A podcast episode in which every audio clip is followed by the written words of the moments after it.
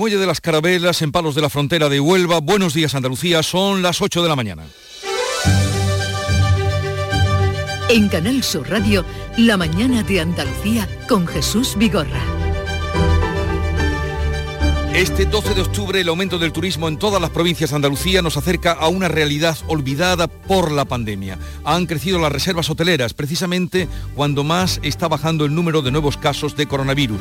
171 nuevos positivos, algo que no se conocía desde agosto de 2020. La tasa de incidencia es de 32 casos por cada 100.000 habitantes, una cifra cada vez más baja que se acerca a los 25 casos, el nivel que nos haría olvidar completamente las restricciones. Aunque todavía hoy fiesta nacional estará marcada por la pandemia. A las diez y media comienza el desfile militar en Madrid, con menos presencia de las tropas y con menos invitaciones en la recepción del Palacio Real. También con las ausencias habituales ya de los presidentes del País Vasco y Cataluña. Enseguida les contamos estas y otras noticias, pero antes el tiempo. Social Energy. La revolución solar ha llegado a Andalucía para ofrecerte la información del tiempo. Sigue el tiempo estable en toda Andalucía, solo habrá intervalos nubosos en el estrecho donde puede llover débilmente. Las temperaturas apenas sufren cambios destacables. El viento sopla de levante con rachas fuertes, continuará hoy soplando en el estrecho, aunque se espera que ya vaya amainando a lo largo de la jornada. En este mes de octubre, únete a Social Energy y di no a la subida de la luz. Ahorra hasta un 70% en tu factura con nuestras soluciones fotovoltaicas y aprovecha las subvenciones de Andalucía. Pide cita al 955 440 111 o en socialenergy.es. Solo primeras marcas y hasta 25 años de garantía. La revolución solar es Social Energy. Y ahora conozcamos cómo se circulan las carreteras andaluzas. Vitaldent te ofrece la información del tráfico. En Clínicas Vitaldent queremos verte sonreír. Normalidad en las carreteras andaluzas a esta hora de la mañana es jornada festiva y eso se nota en la red viaria. Recordarles que hasta las 12 de la noche está activa esa operación especial de la DGT con motivo del Puente del Pilar. Hola, soy Nuria Fergo y todos los días me levanto con una sonrisa. Haz tú lo mismo y vuelve a sonreír. Este mes en Vitaldent te ofrecen un 20% de descuento en tu tratamiento de implantología. Llama al 900-101-001 y pide tu cita gratis. En Vitaldent quieren verte sonreír. En Canal Sur Radio, la mañana de Andalucía con Jesús Vigorra. Noticias. Vamos a contarles la actualidad de este día festivo. Se acerca Andalucía a la nueva normalidad. Hace meses que no teníamos cifras de contagios y fallecidos como las noticias, las que se notificaban precisamente este lunes por parte de la Consejería de Salud. Carmen Rodríguez Garzón. 171 nuevos positivos, el número más bajo de casos desde el pasado 30 de marzo y un solo muerto, la menor cifra desde el 26 de julio. Con estos datos, la incidencia acumulada a 14 días se sitúa en 32 casos por cada 100.000 habitantes. A 7 días es de solo 13. La semana que viene, por tanto, Andalucía podría alcanzar esa nueva normalidad que la Organización Mundial de la Salud estipula en una tasa de 25 casos. En los hospitales hay 215 pacientes con COVID, 68 están en cuidados intensivos. El consejero de la presidencia, Elías Bendodo, señalaba además este lunes, destacaba que pese a la suspensión de restricciones en la mayor parte de Andalucía, no se ha producido de momento un repunte de casos. Y han visto que como en, en los últimos 15 días se ha abierto se ha abierto eh, bueno, progresivamente los aforos, los horarios, teníamos un cierto temor a que hubiera un repunte de contagios, no se ha producido. Por tanto, de momento, ¿eh? de momento, por tanto la vacuna va, va funcionando. En toda España la incidencia acumulada sigue bajando, ya está en 46 casos por cada 100.000 habitantes en los últimos 14 días. La presión asistencial también desciende con una ocupación de la UCI por debajo del 6%. Pese a estos datos positivos, el Gobierno no se plantea que nos quitemos las mascarillas en los interiores de momento. La ministra portavoz Isabel Rodríguez dice que todavía es pronto para dar marcha atrás en una de las medidas más eficaces durante las peores etapas de la pandemia. A la vista de que este virus no ha dejado de sorprendernos, conviene que mantengamos aún eh, en el tiempo esta medida de seguridad que nos protege a todos, esa cultura del cuidado eh, que, llevamos eh, pues hablando de ella durante todo este tiempo y que nos ha permitido salir con éxito de esta situación en un momento importante y por tanto que, no vayamos a lastrar ahora por exceso de, confianza ese buen momento en la recuperación. Y ante esta situación, el gobierno andaluz vuelve a hacer un llamamiento a la vacunación de los mayores de 12 años. Ya han llegado a más de 200.000 rezagados. Pero aún quedan 595.000 andaluces de la población diana sin protección frente al COVID y un centenar de espacios habilitados en la comunidad para vacunarse sin cita. Precisamente sobre los motivos que llevan a esos miles de andaluces a no vacunarse, hemos hablado en el Mirador de Andalucía de Canal Sur Radio con la enfermera del SAS y experta en rastreo, Cristina Ballesteros, que ha explicado que además de las influencias sociales, las creencias y los mitos sobre las vacunas, también hay una falta de información, incluso una falta de recursos para llegar a los puntos de vacunación. Si identificamos una zona de la ciudad en la que eh, será un motivo eh, con cierta frecuencia de problemas de transporte, pues se establece una comunicación con el centro de salud y se vacunan en ese centro de salud en concreto. Eso ya se ha hecho estos días.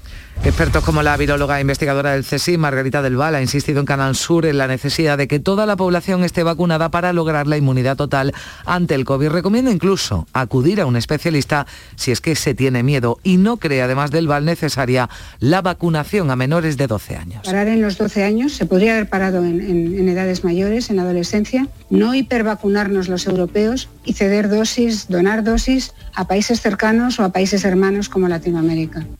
Tras el parón del año pasado debido a la pandemia, vuelven hoy los actos conmemorativos de la fiesta nacional. Será esta mañana a partir de las diez y media se va a celebrar ese desfile militar en el Paseo de la Castellana de Madrid, aunque con algo menos de la mitad de los soldados de los militares que en 2019 van a participar casi 2.700 efectivos entre miembros de los tres ejércitos, la Policía Nacional, la Guardia Civil, también el Servicio de Vigilancia Marítima y Aduanera, 115 vehículos, 68 aeronaves. También habrá menos invitados en la recepción que ofrecerán posteriormente los Reyes en el Palacio Real, a la que acude el presidente de la Junta, aunque se repetirán como otros años esas ausencias habituales de los mandatarios vasco y catalán. Con el lema Servicio y Compromiso se recuerda el trabajo de las Fuerzas Armadas durante la pandemia, también en catástrofes naturales como Filomena, en la erupción del volcán de La Palma o en la evacuación de los ciudadanos afganos fiesta nacional de este 12 de octubre que se celebra en medio del debate de la descentralización de las instituciones del Estado. El Gobierno insiste en la necesidad de acercar esas instituciones a los ciudadanos. No se trata, decía la ministra de Hacienda, María Jesús Montero,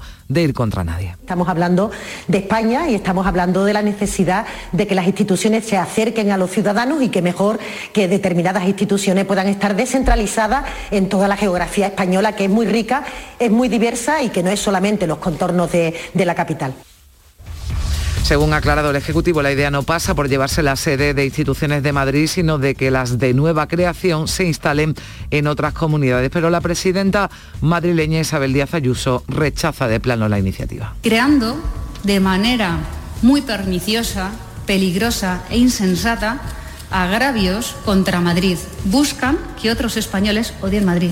Y por tanto, lo que quieren es que los españoles odien su propio país. Y el presidente de la Junta, Juanma Moreno, abogaba por buscar fórmulas eh, dialogadas que permitan desconcentrar la administración del Estado, pero sin que Madrid pierda el valor que tiene como capital de todos los españoles. Desde hace ya muchos siglos es la capital del reino de España, de nuestro país, y lo que tenemos que buscar formas audaces que permitan acercar o desconcentrar la administración del Estado sin que pierda eh, el valor que tiene Madrid como capital de todos los españoles.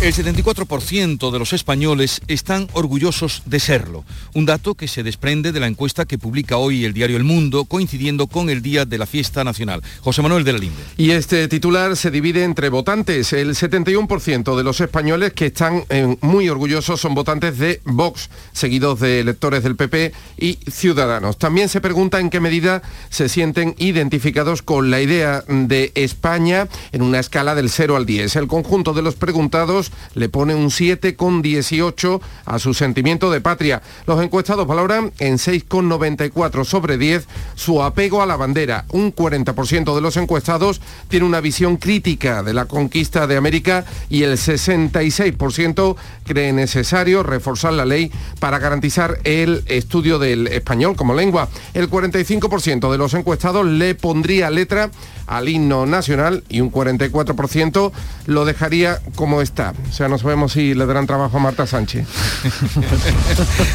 ya veremos, ya veremos. Todo puede pasar.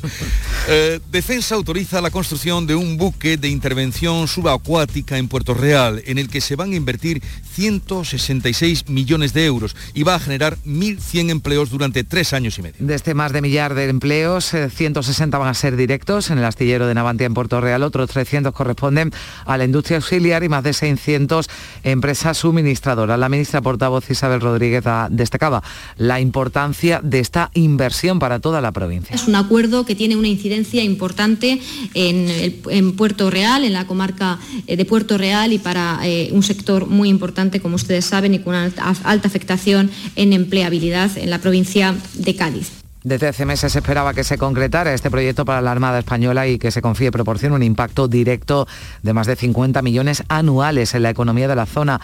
Hay satisfacción lógica entre los trabajadores de Navantia en Puerto Real, aunque advierten de que van a seguir de cerca este encargo para que los plazos se cumplan y también las inversiones ya aprobadas para este año. Más de 300 millones de euros se quedarán en los bolsillos de los andaluces con la nueva ley de tributos cedidos. Son las cifras que maneja el gobierno andaluz que espera que de esta reforma se puedan beneficiar la mitad de los andaluces, unas 4 millones de personas. Un andaluz que venda, por ejemplo, su piso por 150.000 euros podría ahorrar hasta 3.000 en impuesto. Antes de la reforma, es decir, Actualmente hay que pagar 12.000 euros. Una vez que entre en vigor, 9.000. En total, el Gobierno cifra el ahorro en 329 millones de euros. Elías Bendodo, el consejero de la Presidencia, recordaba además que también está bonificada la natalidad y las familias numerosas. Una familia numerosa que compre una vivienda en Andalucía por un valor de 250.000 euros se va a ahorrar más de 11.000 euros con esta nueva ley de tributos cedidos en el impuesto de transmisiones patrimoniales. Una familia que tenga un hijo, lo adopte o lo acoja y resida en un municipio con un problema de despoblación, tendrá una deducción fiscal con la nueva ley de 400 euros. La nueva ley de tributos cedidos que llega mañana miércoles al Parlamento andaluz y que ya sabemos que va a salir adelante porque cuenta con el apoyo de Partido Popular, Ciudadanos y Vox. Y la ocupación hotelera en Andalucía durante este puente se ha incrementado por las reservas de última hora y gracias al turismo nacional. Un 70% de ocupación en la cifra que preveía la Junta antes del puente, pero todo parece indicar, por lo que estamos viendo además en las calles, que las cifras se han incrementado. Hay zonas de Cádiz donde se llega al 95%, incluso al lleno. Le sigue Córdoba con el 80%, Sevilla Granada con más del 70%. Los signos de recuperación del sector son más que evidentes. De momento, turismo nacional sobre todo, pero ya también se nota el internacional. Nos ha encantado la ciudad. El puente es... maravillado. Es preciosa Sevilla. Volveremos. Hemos venido aquí porque somos de Cataluña y tenemos un amigo que juega a la selección española y juegan mañana en la Cartuja y hemos venido los amigos de turismo a Sevilla. Y Málaga y su Costa del Sol son también estos días uno de los destinos favoritos también entre los visitantes, mucho turista nacional, pero se nota ya una importante presencia de extranjeros, sobre todo británicos.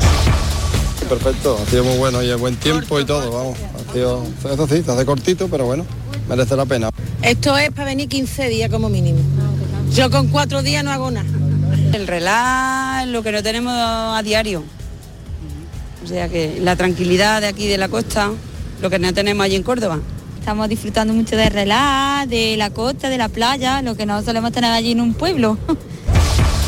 Andalucía está al completo, el puente está dejando cifras excelentes de ocupación, como indicábamos, pero también esos comportamientos incívicos de algunos, como les estamos contando. Esta pasada noche, por ejemplo, en Sevilla, casi 600 personas han sido desalojadas de distintos establecimientos. Ocurría también en la madrugada del sábado al domingo. Los vecinos del centro de Granada, por otra parte, continúan con sus protestas para defender su derecho al descanso. El ayuntamiento ha anunciado que declarará la zona como saturada de ruido. Es así que vamos a saludar esta mañana a Raquel Ruz, que es concejala de Protección Ciudadana y Movilidad de Granada. Concejala, buenos días. Buenos días. ¿Qué, está pasando en Granada?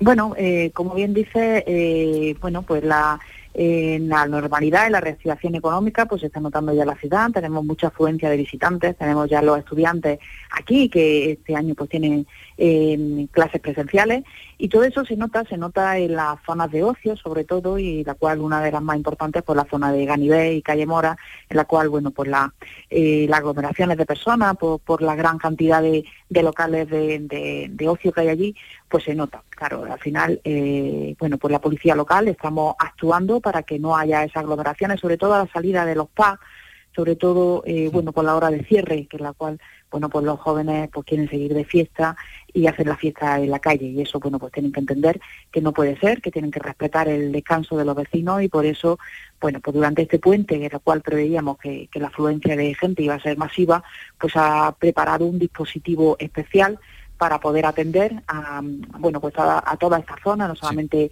calle Ganivel, sino también Pedro Antonio, que es otra zona importante también de ocio, precisamente para eso, para garantizar que los vecinos puedan descansar, que puedan dormir, que puedan disfrutar de la tranquilidad en un puente que, bueno, pues que también ellos tienen derecho al descanso. Eh, claro, pero concejala, no ocurrió así en los primeros días del puente, ni sábado ni domingo, y eh, escuchábamos aquí las protestas de los vecinos diciendo que apretarían con las cacerolas y no Bueno. se remediaba aquello. ¿Cómo ha sido esta noche?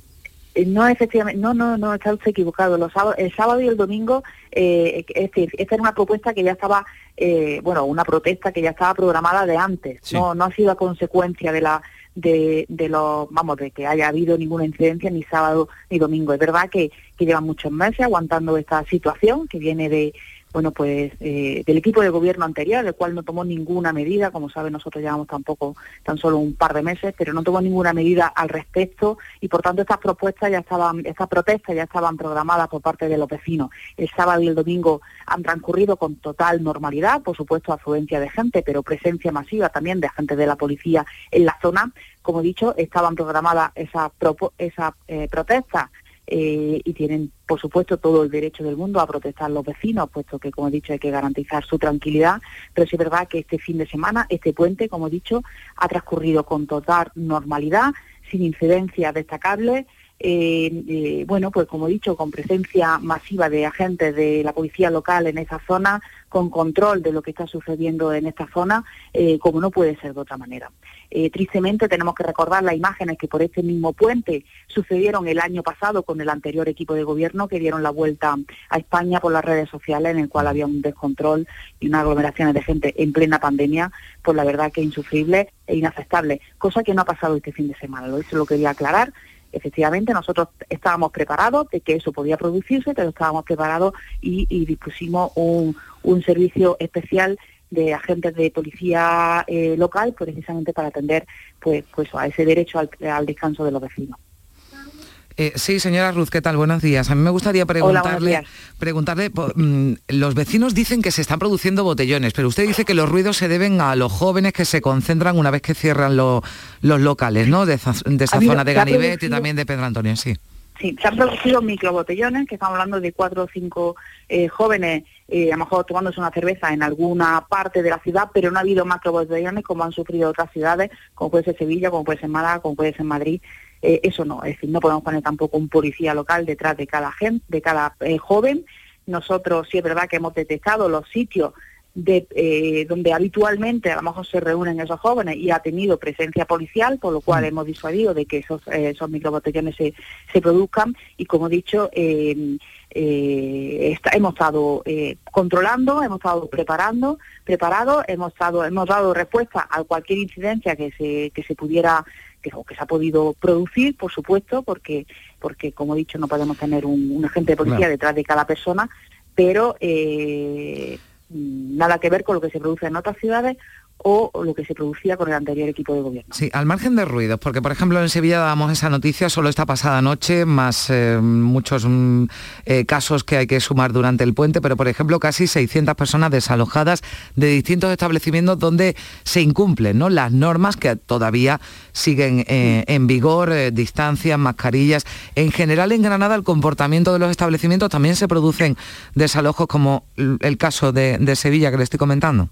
Como he dicho, nosotros hemos estado eh, controlando los aforos de los establecimientos. Es más, eh, nosotros iniciamos eh, desde hace eh, más de un mes diálogo con los, con los propietarios de los establecimientos para que ellos entendieran que también tienen que cumplir las normas, que son los principales responsables de que esas normas se cumplan y por tanto, bueno, pues como he dicho, esa fase de diálogo que también estamos teniendo con los vecinos, con los vecinos de Pedro Antonio de Alarcón, nos hemos reunido ya y, y lo vamos a hacer esta misma semana con los de Ángel Ganivet, precisamente, bueno, pues para para que sea una solución compartida por todos. Los aforos habitualmente se controlan en todos los, eh, en todas las zonas de ocio, en los bares, en los pubs, eh, como no puede ser de otra manera. Eh, pero sí es verdad que para eso necesitamos la complicidad y la eh, corresponsabilidad de los dueños de los establecimientos y eso se hace a través del diálogo y en el caso de que esto no sea posible, por supuesto, se actuará y se sancionará como no puede ser de otra manera. Bueno, Raquel Ruz, concejala de Protección Ciudadana y Movilidad de Granada, gracias por atendernos y ojalá que esos vecinos que escuchábamos pues eh, haya ese, ese, entente entre vecinos, ayuntamientos, eh, propietarios de los PA y por supuesto el comportamiento de, de los ciudadanos. Un saludo y buenos días. Un saludo, buenos días. Son las 8.20 minutos de la mañana. La radio hoy desde el muelle de las Carabelas, Palos de la Frontera, Huelva. La mañana de Andalucía. ¡Lunes! Dentro del área y gol. ¡Martes! Que la suelto y gol, gol, gol, gol, gol. ¡Miércoles! Dicen que todos los días hay fútbol. ¡Jueves! ¡Madre mía, qué golazo! Pero lo que hay son motivos para celebrar. Porque cuando juegas al cupón diario y la paga de la 11, ayudas a que miles de personas con discapacidad podamos convertirnos en nuevos campeones. Y campeonas. 11. Cuando juegas tú, jugamos todos. Juega responsablemente y solo si eres mayor de edad.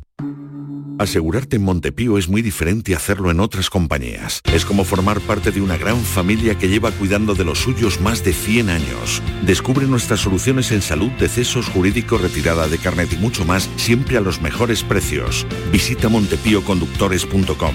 Montepío lo tiene cubierto.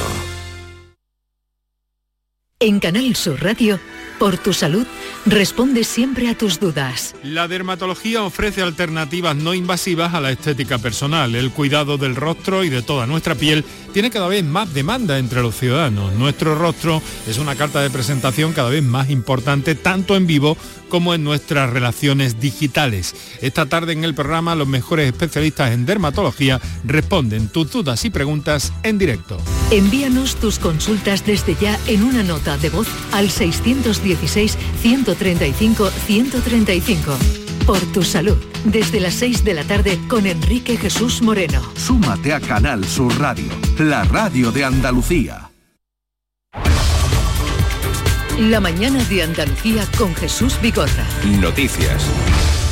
85 refugiados afganos, 35 de ellos menores, han llegado esta noche a la base aérea de Torrejón de Ardoz, en Madrid. Es la segunda fase del operativo del gobierno español para evacuar el personal que colaboró en Afganistán con las autoridades españolas y con sus familias. Han sido recibidos por los ministros de Defensa, Exteriores y Migración. Especialmente emotivo ha sido el encuentro entre un padre que llegó en los primeros aviones y su hija, la que perdió en el aeropuerto de Kabul y que ahora ha podido llegar en este vuelo. Este martes, además, hoy está prevista la llegada de otro avión desde Islamabad con 160 refugiados, una cifra que puede variar dependiendo de los controles que tengan que pasar antes de ese traslado a España.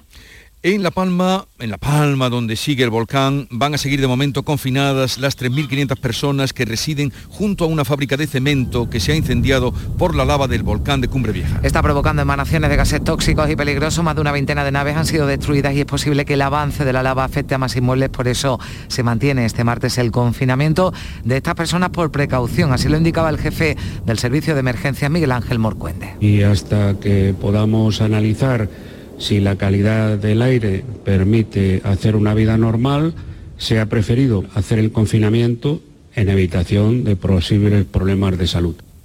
Y en La Palma continúa informando para Canal Sur Televisión y Canal Sur Radio nuestro compañero Fernando García. Buenos días, Fernando. Hola Jesús, buenos días. Efectivamente, esa lava se, se, llevó por delante la cementera y un punto limpio ubicados en el polígono que está cubriendo la lava en su camino hacia el mar. También hay preocupación en muchas familias de la laguna. Hemos visto cómo por iniciativa propia han recogido sus enseres y se los están llevando ante la posibilidad de que pronto pueda ser demasiado tarde. La lava sigue afectando cada vez a más superficie. En las últimas horas, fíjate Jesús, ha aumentado 65 hectáreas, con lo cual se acerca ya la superficie total afectada a unas 600 600. Por cierto, que varios representantes de, de esta zona están haciendo un llamamiento a los vecinos para que consuman pescado de La Palma. Dicen que está en perfectas condiciones para su consumo. Y en unos minutos habrá un desayuno en el puesto de mando avanzado que hoy va a ser especial para los agentes de la Guardia Civil. Se celebra el día de su patrona. Ayer estuvimos con algunos agentes andaluces que, fíjate, controlan los accesos a la zona restringida y que están ayudando a los vecinos que quieren acercarse a sus casas a recoger enseres o a ver si la acumulación de ceniza está provocando problemas. Nos han contado que hay algunos balcones de estas casas que fueron ya eh, abandonadas por sus propietarios donde se acumula hasta medio metro de ceniza. Informó desde La Palma Fernando García que como ustedes eh, siguen en Canal Sur Televisión y también aquí nos tiene al tanto de lo que está ocurriendo. Un abrazo a Fernando. Otro. Eh, la Policía Nacional investiga el hallazgo del cadáver de un hombre decapitado flotando en el río Guadalquivir a su paso por Córdoba capital a la altura del Jardín Botánico. El cuerpo de esta persona de 60 años se encuentra en el Instituto de Medicina Legal. Allí se le va practicado la autopsia. No hay denuncio de desaparecido en las últimas horas en Córdoba. Fueron unos paseantes quienes alertaron del hallazgo. Rescataron los bomberos ese cuerpo de una zona de Cañaveral donde había quedado atrapado. Se está buscando alguna huella o indicio que pueda ayudar a la investigación sobre este hecho. Oficialmente todas las hipótesis están abiertas, pero todo apunta a que se trata, lógicamente, de una muerte violenta. Y hoy baja el precio de la electricidad, aunque de forma tan leve, apenas un 0,1% que apenas se Se situará de nuevo por encima de los 184 euros megavatio hora, la franja más cara entre las 9 y las 10 de la noche, la más barata entre las 5 y las 6. Por, por cierto, que el alto precio de la electricidad ha provocado ya que la acería vasca Sidenor, la más importante del país, haya parado la producción durante 20 días. Dicen sus responsables que el desorbitado precio que pagan por la electricidad ha aumentado sus costes de producción en la primera gran industria de España que toma una medida como esta. Y el Consejo de Ministros ha aprobado el proyecto de ley de prevención de las pérdidas y el desperdicio alimentario. Se enmarca en el cumplimiento de los Objetivos de Desarrollo Sostenible de la Agenda 2030 de Naciones Unidas. Se trata de establecer un modelo de buenas prácticas para evitar el desperdicio de alimentos en toda la cadena alimentaria, desde la cosecha hasta el consumo. En 2020 los hogares españoles tiraron a la basura más de 1.300 millones de kilos de alimentos sin consumir. Estamos hablando, Jesús, de 31 kilos por persona que es bastante o como para pensárselo. Y hablamos ahora de la cuarta edición de Flora, el Festival Internacional de las Flores que se celebra en Córdoba desde este lunes y hasta el próximo jueves. Emilio Ruiz Mateo es el director artístico de este acontecimiento. Emilio, buenos días. Hola, muy buenos días, Jesús. Eh, ¿Qué nos puede contar para todos los oyentes de Andalucía de lo que significa Flora en Córdoba? Nosotros, para nosotros Flora lo que significa es que, a ver, Córdoba es una ciudad con una cultura floral que la conocemos, ¿no? Ancestral y que se vive cada día, que se vive cada día en cada patio ¿no? del, cordobés. Y el Flora lo, que quiere hacer es una mirada, darle como una vuelta a eso y mirarlo desde el punto de vista arte contemporáneo. Todo lo que hacemos es invitar artistas de todo el mundo a que recreen una instalación floral en una serie de patios, no ya en los patios populares de la ciudad, los patios de Mayo que todos conocemos, sino en los patios institucionales. Son patios de museos, de edificios públicos, con otra con mucha carga artística y arquitectónica, pero no tanta carga floral. Lo que hacemos es eso, darle esa vuelta contemporánea al clásico patio cordobés. ¿Y se pueden visitar hasta el día 21? Sí, lo, estos días, de, o sea, desde el lunes hasta este jueves, esa es el montaje de las instalaciones. Realmente están trabajando los artistas, pero se puede asomar, van a estar los patios abiertos con unas zonas acotadas para que el público se asome a ver el trabajo, que también es algo muy bonito, ¿no? Ver cómo se construye una obra de arte y a partir del 15, a partir del viernes y hasta el 20, esos seis días, están los patios abiertos de 11 de la mañana a 8 de la tarde con entrada libre, sin necesidad de reserva y simplemente entrando a ver a la instalación floral. O sea que estos días se puede ver trabajar a los artistas que se han invitado de, de Dinamarca, de España por supuesto, de Bélgica, de Reino Unido. En total, ¿cuántas instalaciones se están montando? Tenemos cinco instalaciones a concurso y una instalación fuera de concurso en el Centro de Cultura Contemporánea de Andalucía. Son seis instalaciones lo que se puede ver. Y para terminar luego con la guerrilla floral. Se termina el último día con la guerrilla floral, que la verdad que es una idea muy bonita, que es con, para que no se tire nada, porque la sostenibilidad es una de las ideas de pata ¿no? del, festival, con todas las flores y plantas que, que, quedan, con eso se hace una acción que la, la ha hecho la Delegación de, Ju de, Juventud del Ayuntamiento, se crea una acción en el, en el kiosco del Palacio, del, patio, del Paseo de la Victoria. Mm. Se crea una acción en la que con todas las flores que sobran, y un colectivo de artistas con Formotion y una serie de colectivos del Distrito Sur de la ciudad, se crean instalaciones callejeras. Pero aparte de eso, claro, hay un programa de actividades extensísimo este año, también muy interesante, de conferencias, de, hay una performance en la Plaza de los Faroles el sábado, hay una charla preciosa el domingo en el Palacio de Viana de un botánico de Kew Garden. En fin, el programa de actividades es, extenso. Jesús, perdona, creo que tienen además entre bueno los artistas, porque están aquí los primeros espadas, digamos, del mundo de la flores, al florista de, de la reina de Inglaterra.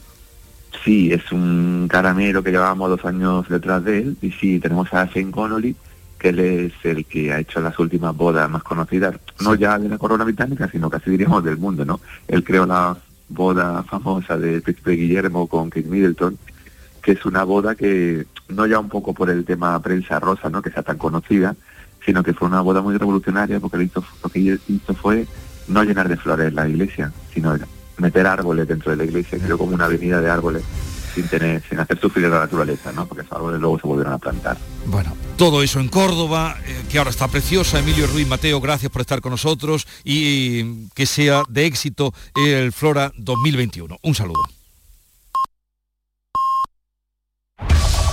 En la mañana de Andalucía de Canal Sur Radio, las noticias de Sevilla. Con Araceli Limón.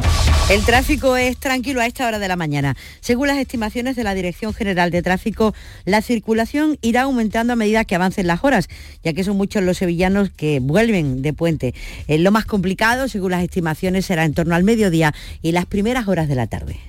Sevilla 2000, tu inmobiliaria 100% sevillana y la más recomendada de Sevilla, te ofrece la información del tiempo y te desea que tengas un buen día. A esta hora tenemos 18 grados, esperamos una máxima en torno a los 31. Habrá algunas nubes en el cielo al mediodía y un viento agradable. A esta hora de la mañana tenemos un amanecer precioso en tonos rosas del que estamos disfrutando los que trabajamos hoy en el Puente del Pilar.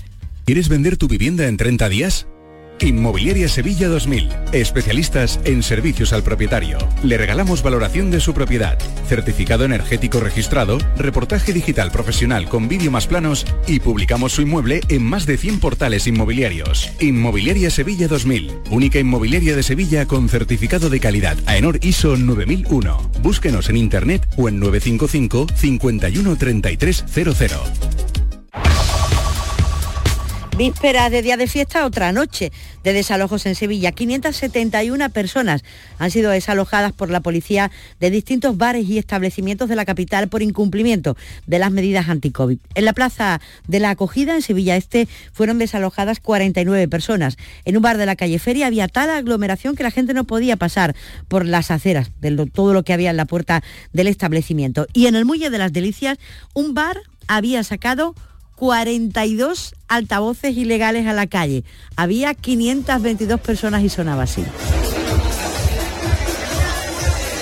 En total, esta noche la policía ha inspeccionado 13 establecimientos y el ayuntamiento ha hecho un llamamiento a los clientes, pero también a los hosteleros que incumplen los aforos, incumplen las normativas anti-COVID. Escuchan al delegado de seguridad, Juan Carlos Cabrera. No puede ser que ahora se quiera aprovechar todos los momentos para, con un exceso de aforo o sin cumplir las medidas, pongan o vuelvan a poner en peligro un sector que, como digo, lo ha pasado mal. Yo diría desde aquí, hacer una llamada desde el ayuntamiento a la responsabilidad en primer lugar por la sociedad y en segundo lugar también por la propia competencia desleal que hacen al resto de hosteleros que sí cumplen con la normativa. El COVID nos ha dejado 14 nuevos contagios en las últimas horas. La tasa de incidencia acumulada sigue bajando. En la provincia está en 28 positivos por cada 100.000 habitantes y en la capital en 40, a la espera de poder pasar a nivel cero el próximo jueves. Y el Ayuntamiento de Sevilla ha confirmado a Canal Sur Radio que ha retomado el proyecto para que el Museo del Ermitage establezca una delegación en nuestra ciudad. Los contactos habían avanzado antes de la pandemia y ahora se han reanudado. El Hermitage es el primer museo artístico de San Petersburgo y uno de los más famosos y más grandes de todo el mundo.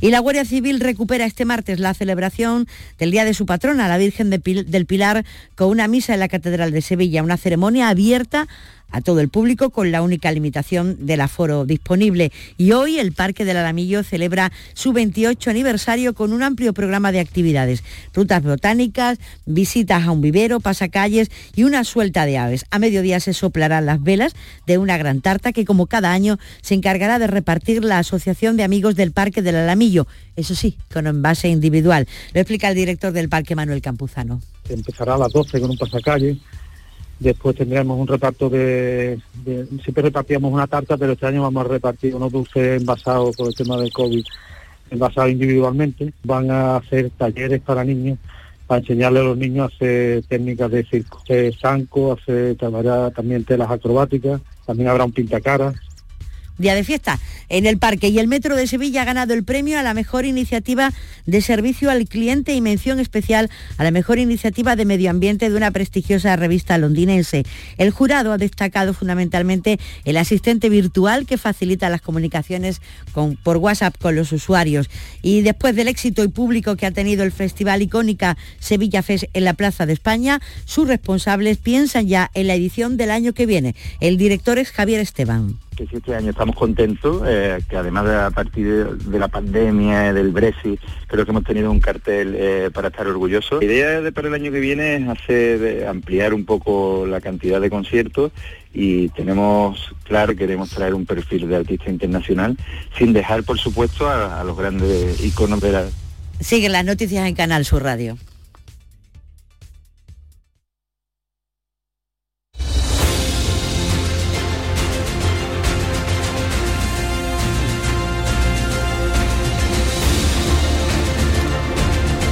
35 minutos de la mañana, la mañana de Andalucía, hoy desde el Muelle de las Carabelas, donde vamos a vivir este día festivo y compartir con ustedes lo que aquí ocurra. Ya ha amanecido, ya hay luz, todavía no vemos ningún rayo de sol, pero ya estamos aquí a la espera de iniciar la tertulia de actualidad, hoy con María Orriols, con Paloma Cervilla y con Antonio Suárez Candilejo, que nos hace los honores de estar junto a nosotros. Buenos días, Antonio. Muy buenas, ¿qué tal? ¿Cómo estamos? Vamos a ver si somos capaces de contarle a los oyentes lo que tenemos delante de nuestros ojos. Una maravilla, como diría el clásico, un marco incomparable, vamos.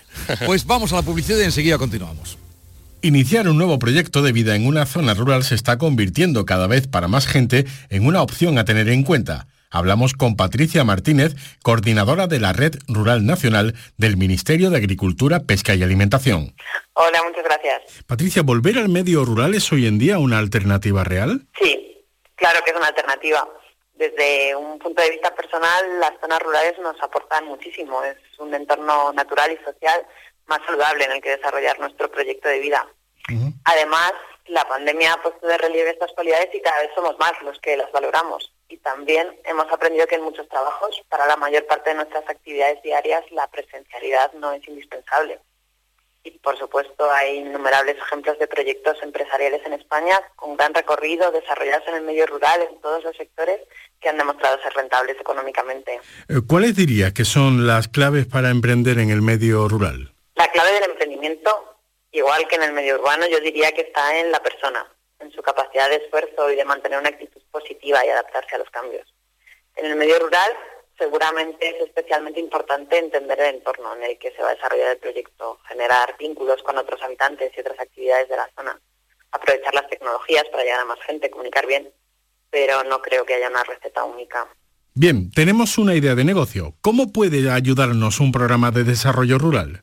Principalmente a través de los grupos de acción local o grupos de desarrollo rural son entidades público-privadas que gestionan fondos públicos buscando dar respuesta a necesidades que se han identificado participativamente en sus territorios.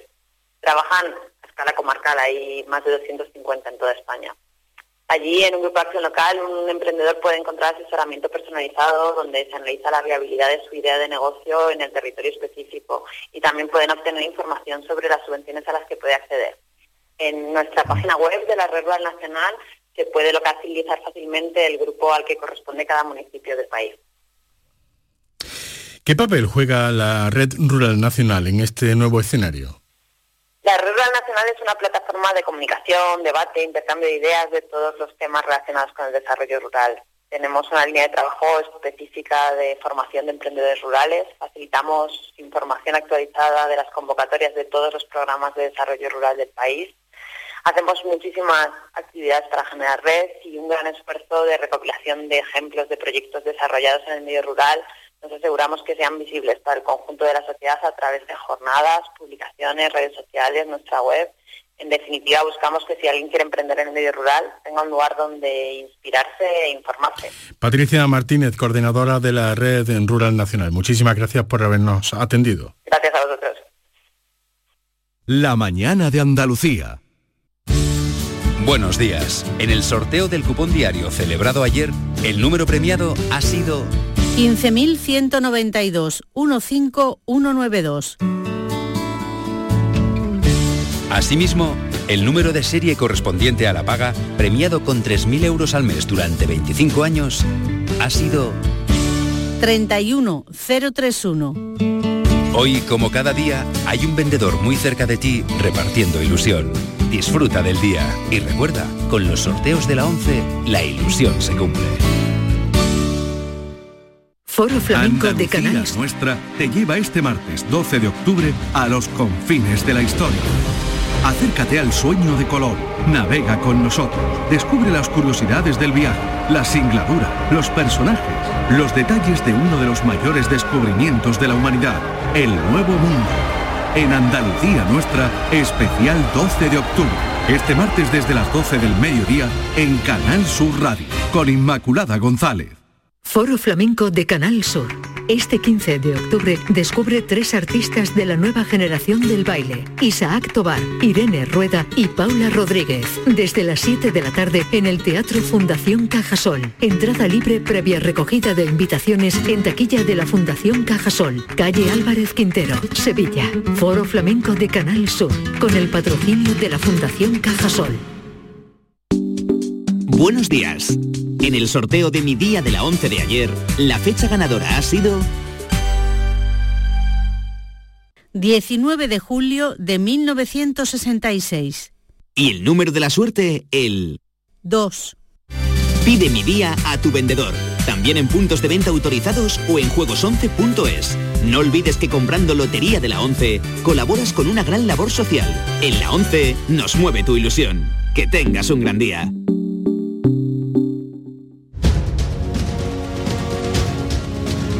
En Canal Sur Radio, La mañana de Andalucía con Jesús Vigorra. Y en la tertulia de actualidad, en la conversación o mesa de diálogo, como quieran llamar, hoy está con nosotros Paloma Cervilla de ABC. Buenos días, Paloma. Hola, buenos días Jesús, ¿qué tal? Aquí estoy en un sitio privilegiado viendo cómo se hacen los preparativos para el desfile de las Fuerzas Armadas, ya estoy viendo llegar gente a la castellana, creo que hoy es un día importante para nuestro país. Ay, qué bien, que vamos a unir el desfile, que se retoma. Tú sabes dónde estoy yo, ¿no? Hombre, claro, por eso te lo digo, porque estamos en, en dos puntos estratégicos. Yo estoy viendo llegando gente con las banderas de España, los preparativos desde mi ventana, o sea que estoy en un sitio privilegiado igual que estás tú. Eh, eh, nosotros, quizás con un poquito más fresco que tú, porque no imaginábamos, como está haciendo tanto calor estos días, la, la rasca de- del amanecer, pero ya lo, hemos, lo peor ya lo hemos pasado, ¿no, Antonio? Sí, lo peor lo hemos pasado, bueno, ahora llegará el calor, pero hay que imaginarse y hay que, en fin, ver la imagen de Jesús en estos momentos, su sombrerito muy coqueto y abrigado No, al máximo. Y el que, sombrero que me traje para el sol. Eh, Totalmente. eh, Paloma Cervilla nos va a dar cuenta de los preparativos del desfile y María Orriols, que está en Jerez. María, buenos días. Hola, buenos días, ¿qué tal estáis? Ya veo que fenomenal con sombrero para el sol y todo. no, con el sombrero, para el que me ha servido para o el para frío. el frío, bueno. A ver, a ver si se abre el día. Bien, vamos a entrar enseguida con los temas de actualidad, pero mm, para situar también a los oyentes, vamos a preguntar a David dónde está y que le cuente a nuestros oyentes dónde estamos hoy. David, adelante, David Hidalgo. Bueno, pues estamos aquí, buenos días, en el muelle de las carabelas. Jesús, tú donde estás puesto ahí debajo de un ficus, estás bastante protegido, muy tranquilito, pero por donde tú estás van a pasar en el día de hoy más de 6.000 personas. Hoy es día festivo y este es uno de los lugares más visitados de Andalucía. ¿Por qué? Porque tenemos la atracción principal de este lugar de Palo de la Frontera, que son las réplicas de las tres carabelas. A tres kilómetros de aquí estaba el puerto original de Palos, de donde salía Cristóbal Colón.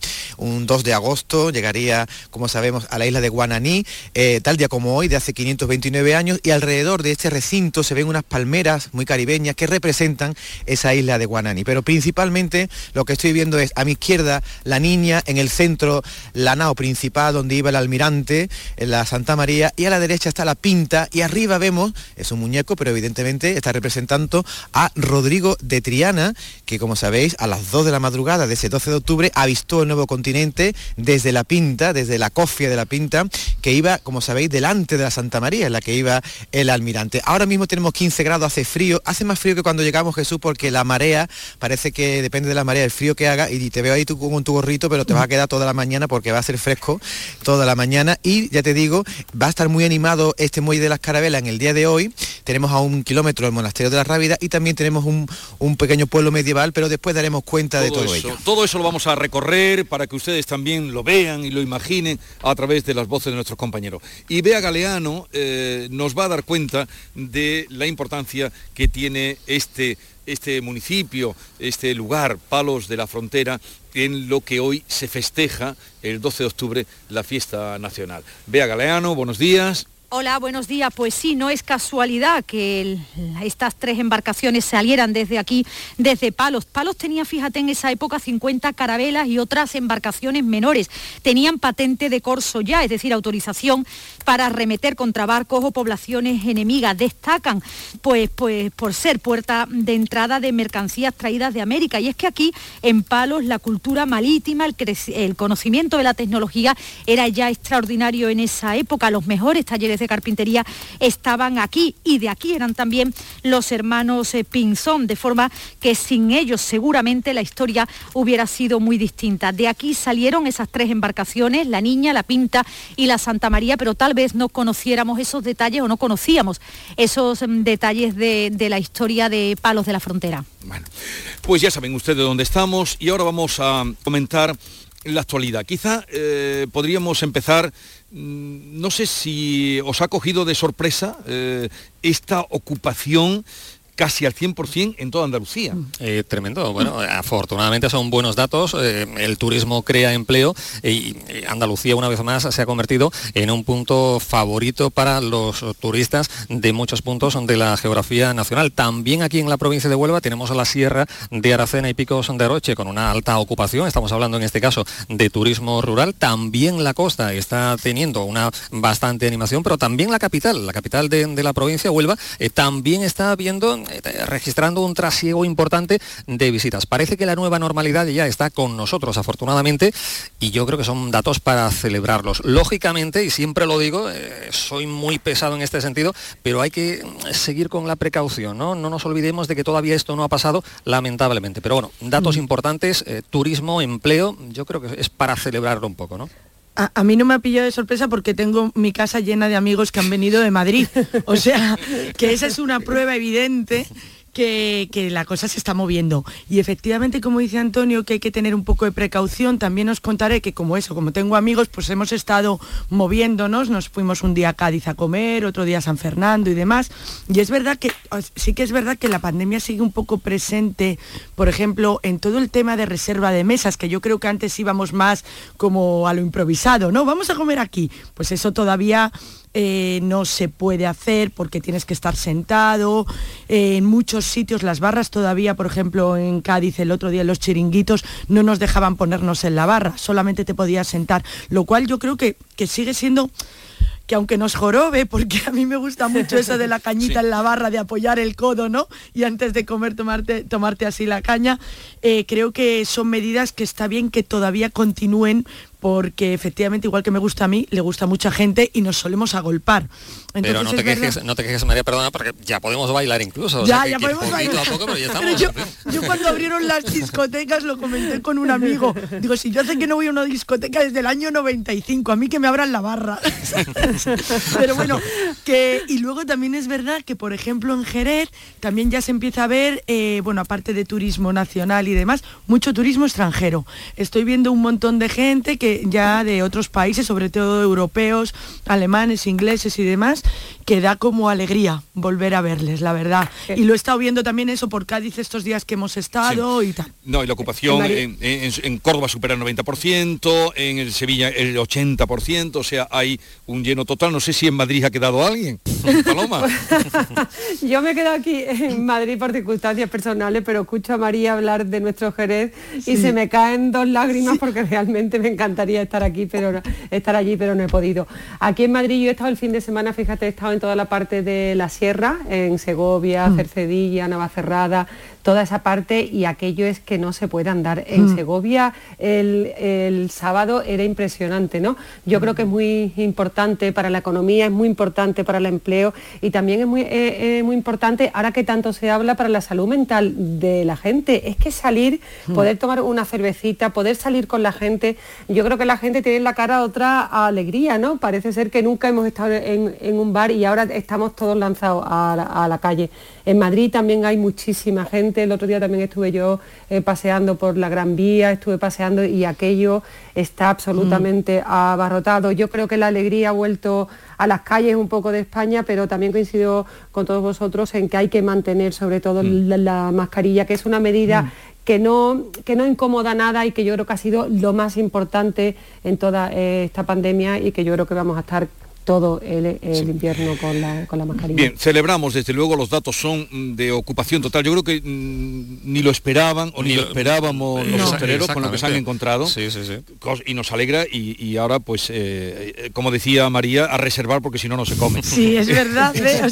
Sí, pero un dato muy importante el que ha dicho, si me permitís, eh, Paloma, eh, el tema de la salud mental, la pandemia nos está pasando factura y qué importante es eso de salir a la calle, aunque sea a respirar, a pasear, a tomarte algo. Eh, en fin, yo creo que la- las administraciones públicas también últimamente se están dando eh, cuenta, están tomando conciencia de que hay que, en fin, tener un poco más de atención en lo que está siendo la salud mental. Muchas personas, y especialmente los jóvenes, se están viendo afectados por esta situación. Eh, son dos años ya los que llevamos de penurias, de malas noticias, de, de lo que se ha dado en denominar eh, esa fatiga pandémica y eso hay Total. que, eh, en fin, ponerle Yo solución. creo que ¿no? teníamos ganas ya de, de- de, Claro. pues eso, de salir y, y lo del aire libre que dices, Antonio, te doy totalmente la razón. Creo que valoramos muchísimo más que antes lo de repente estar en una terraza, aunque haga frío, aunque estéis Totalmente, como en el sí, sí. sombrerito, como Antes el objetivo Jesús. era irse a Cancún. Y el sombrero de Jesús se va a hacer famoso hoy, seguro. Sí, pero, pero era, era un Panamá para, el- para el sol. Oye, Paloma, si algo hay que contar de lo que tú estás viendo y está transcurriendo, eh, nos lo cuentas. Pero mientras vamos a ir tocando otros asuntos. Y es que en vísperas de este 12 de octubre, otro enfrentamiento, otra que no se sabe muy bien hasta dónde nos puede llevar a cuentas. Ya no, sonó un poco. El otro día entrevistaba el jueves pasado al presidente del Tribunal Superior de Justicia de Andalucía, eh, Lorenzo del Río, y el día anterior había salido lo- la petición de trasladar el Tribunal Constitucional a Cádiz. Y le pregunté, y, y no evitó la, la sonrisa, la risa. normal. Pe- pero a raíz de lo que de, de lo que estamos viendo, ¿dónde puede parar esto? Me refiero a la descentralización de instituciones que apuntaba el presidente del gobierno y que ayer era fuertemente contestada por parte de, de la presidenta de Madrid. ¿Cómo veis esto? Mm, ¿Lo tomáis en serio? Mm, En fin, El presidente la del- descentralización de instituciones. El presidente del TSJ lo dejó bien claro, dijo que le parecería muy extraño eh, que el Constitucional se trasladase a Cádiz. Eh, lo hable la iniciativa eh, ciudadana, municipal, eh, que han tenido los gaditanos, pero en fin, es un poco complejo el tema. Yo no sé si en este caso es un nuevo globo sonda del gobierno central para intentar desviar la atención de otros problemas que afectan y de forma muy, eh, en fin, muy contundente al gobierno. Ahí seguimos hablando de esa imparable subida del precio de la luz. Yo no sé si es un nuevo globo sonda, pero eh, lo que me pregunto, eh, ¿qué trabajo le hubiera costado al presidente del gobierno hablar con las comunidades autónomas para un tema del calado este, para no lanzar las campanas al vuelo ahí? Ya tenemos bronca política, ya tenemos a Ayuso que también, por cierto, se pasa a tres pueblos, eh, bueno, pues acusando al presidente de que quiere destruir Madrid y después eh, España. Ahí tenemos al presidente valenciano Chimo Puig pidiendo eh, la sede de, de- los puertos de España para, para su tierra. En fin, una bronca, un guirigay innecesario y tenemos problemas importantísimos. Hoy estamos conociendo, bueno, lo conocíamos ayer, que somos campeones en cuanto a ninis a nivel europeo. Pero no me abras otro Eh, pues, pero, son, pero son problemas Vamos a estar urgentes con el melón de la... Exactamente, que quizás eh, convendría prestar más atención a esos problemas que no al tema de la descentralización, que yo creo que no es urgente, ¿no? Antonio, eh, eh, el, el otro, eh, creo que coincidimos el jueves pasado también Sí. con el tema, y estábamos hablando del tema de, de lo, de, la de lo de la vivienda, y, y comentamos aquí en este programa que a mí lo que me parecía increíble es que un tema, una ley que sale a propósito, o sea, y que va a quedar en manos luego de las comunidades autónomas, que antes no haya habido ese diálogo. Pues con este tema pasa exactamente lo mismo. O sea, a mí la idea de descentralizar, o sea, que por ejemplo le puedes dar más mm, aire a ciertas comunidades, esto que ahora se habla tanto de la España vaciada, que ellos también puedan tener un mayor desarrollo, porque de repente vaya allí un ministerio o vaya tal, no me parece mala idea. La historia es que me parece que se dice muy alegremente sin saber cómo se va a montar eso, sin hablar con la comunidad en cuestión, sin saber qué tipo de, organismos van a ir. Eh, entonces me parece que antes de lanzar ese globo sonda, como tú dices, sí que es verdad que debería haber un diálogo previo. Hombre, yo lo que creo que esto es una cuestión mm, más de política. Como políticamente yo no puedo conseguir la comunidad de Madrid, voy a ahogarla económicamente. Yo creo que es un, es un disparate, es un disparate porque, como decía antes Antonio, en este país hay problemas muchísimo más importantes que sacar las instituciones de Madrid. ¿Qué mm. pasaría si el Partido Socialista estuviera gobernando aquí en Madrid? Porque esto nunca se ha planteado nunca se ha planteado sacar las instituciones de Madrid. Y yo creo que aquí hay un trasfondo político, igual que hace un año cuando en la negociación de los presupuestos se hablaba de la armonización fiscal, se hablaba de subir impuestos a Madrid, porque es la comunidad autónoma que encabeza el PIB de España, es que ha dado el sorpaso económico a Cataluña, es que es una, es, es una comunidad que funciona, es que es imposible que tú puedas sacar las instituciones de Madrid, entre otros casos por los funcionarios, porque los funcionarios han sacado su plaza en Madrid. Tú no puedes coger a los funcionarios del Tribunal Constitucional y llevártelo a Cádiz, a Cuenca o a Vigo. Es que eso es imposible. Es que lo que hemos introducido es un debate político para tapar otras cosas. Yo creo que hay que ser realista y yo desde luego no estoy dispuesta a seguirle la bola al presidente Sánchez. Eso lo tengo clarísimamente porque si el Partido Popular no estuviera gobernando aquí, esto no se habría planteado. Y luego Ayuso, con mucha inteligencia política, que la tiene, pero es que se lo ponen, es que se lo ponen para que entre al trapo mm, que ha hecho. Y a ella pues que le cuesta muy poquito entrar, pues imagínate. claro, pero es que hay que ser listo en política, ¿o no? Sí, de todas formas, si, si, con este mecanismo, como tú dices, Teresa, el presidente del gobierno quiere em, o sea, como poner de menos a Madrid y demás, creo que va a conseguir todo lo contrario, porque Ayuso, se crece cuando hay movida. Pero es que crece yo... creo que, ahí no, no está siendo él muy listo. Y efectivamente te doy toda la razón, Teresa, que... Paloma, Paloma. Ay, perdón, perdón. Paloma, Paloma. Eh, te doy toda la razón, Paloma, en lo de que cómo, cómo vas a trasladar... Si es que el, gran problema yo creo que aquí es el personal, además. O sea, ¿cómo, mm, cómo le planteas a una persona que se ha sacado la plaza en Madrid, que se vaya efectivamente a Cuenca o donde sea. Pero además es que no creo que tiene que haber un cambio de... O a Jerez, Pero, es que se está diciendo que los nuevos organismos o los de Nuevo Cuña, en fin, que, podrían tener cambios. Es que no sabemos nada. Es que ha sido un globo sonda, el presidente lo anuncia, la ministra portavoz le sigue, le sigue el juego y ahí se ha quedado todo. Desconocemos todo prácticamente de este asunto, ¿no? Es que no hay nada, es que por detrás no hay nada, no hay nada, nada, nada más que una estrategia política, no hay nada, no es, un, no es un proyecto que tenga un estudio, que tenga una memoria, que tenga un informe.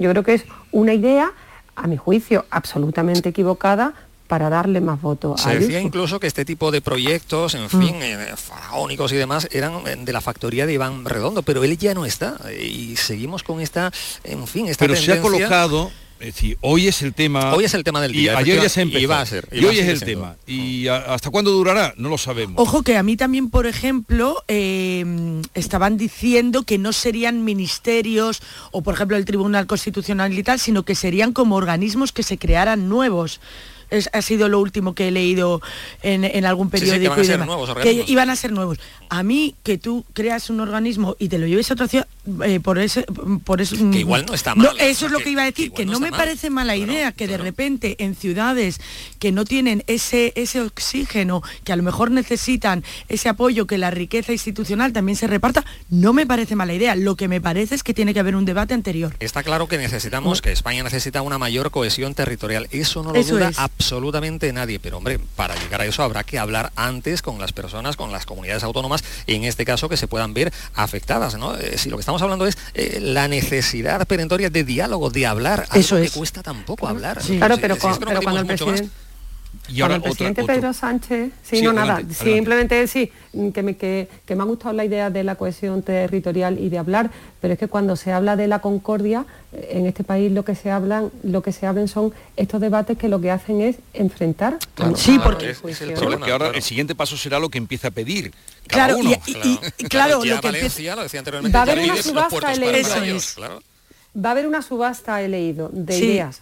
O sea, sí. como una subasta, como un mercadeo, que todo el mundo presenta ideas. Y sí, sí, estaba leyendo eh, esta Como un mañana el concurso, mecanismo. como cuando sale en Como un plazas a concurso. Me Exactamente. parece infantil, me parece un poco absurdo. Bueno, eh, Paloma, ¿qué se ve desde tu ventana? eh, Ah, pues te voy a contar hora? ahora mismo, me voy a levantar un poquito, mira, estoy viendo, bueno, un, uno, dos, tres, cuatro, cinco banderas de España ya puesta por el paseo de la Castellana, muchísima gente, veo una afluencia de público cada vez mayor, veo mucho movimiento de la Policía Nacional, mira, estoy viendo abajo de mi casa ahora un miembro de la Guardia Real, veo mucho ambiente en el paseo de la Castellana y eso fíjate que quedan dos horas para el inicio del debate. A las 11 es cuando hay desde el debate, estoy El como si estuviera en el pleno de la Asamblea. El debate mañana. el debate mañana. De, el desfile veo mucho ambiente, ¿eh? mucho ambiente, mucha bandera de España y mucha gente por la calle. Parece que, que hay ganas de celebrar el Día de la Fiesta Nacional y luego con un día en Madrid maravilloso. Un sol espléndido, creo que va a ser una jornada preciosa. Bien, continuamos con María Orriols, Paloma Cervilla desde Madrid, Antonio Suárez Candilejo aquí a mi vera y eh, llegamos a las 9 de la mañana, pero continuamos hasta las 12 del mediodía. Enseguida, después de las 9, con la presidenta de la Diputación, María Eugenia Limón.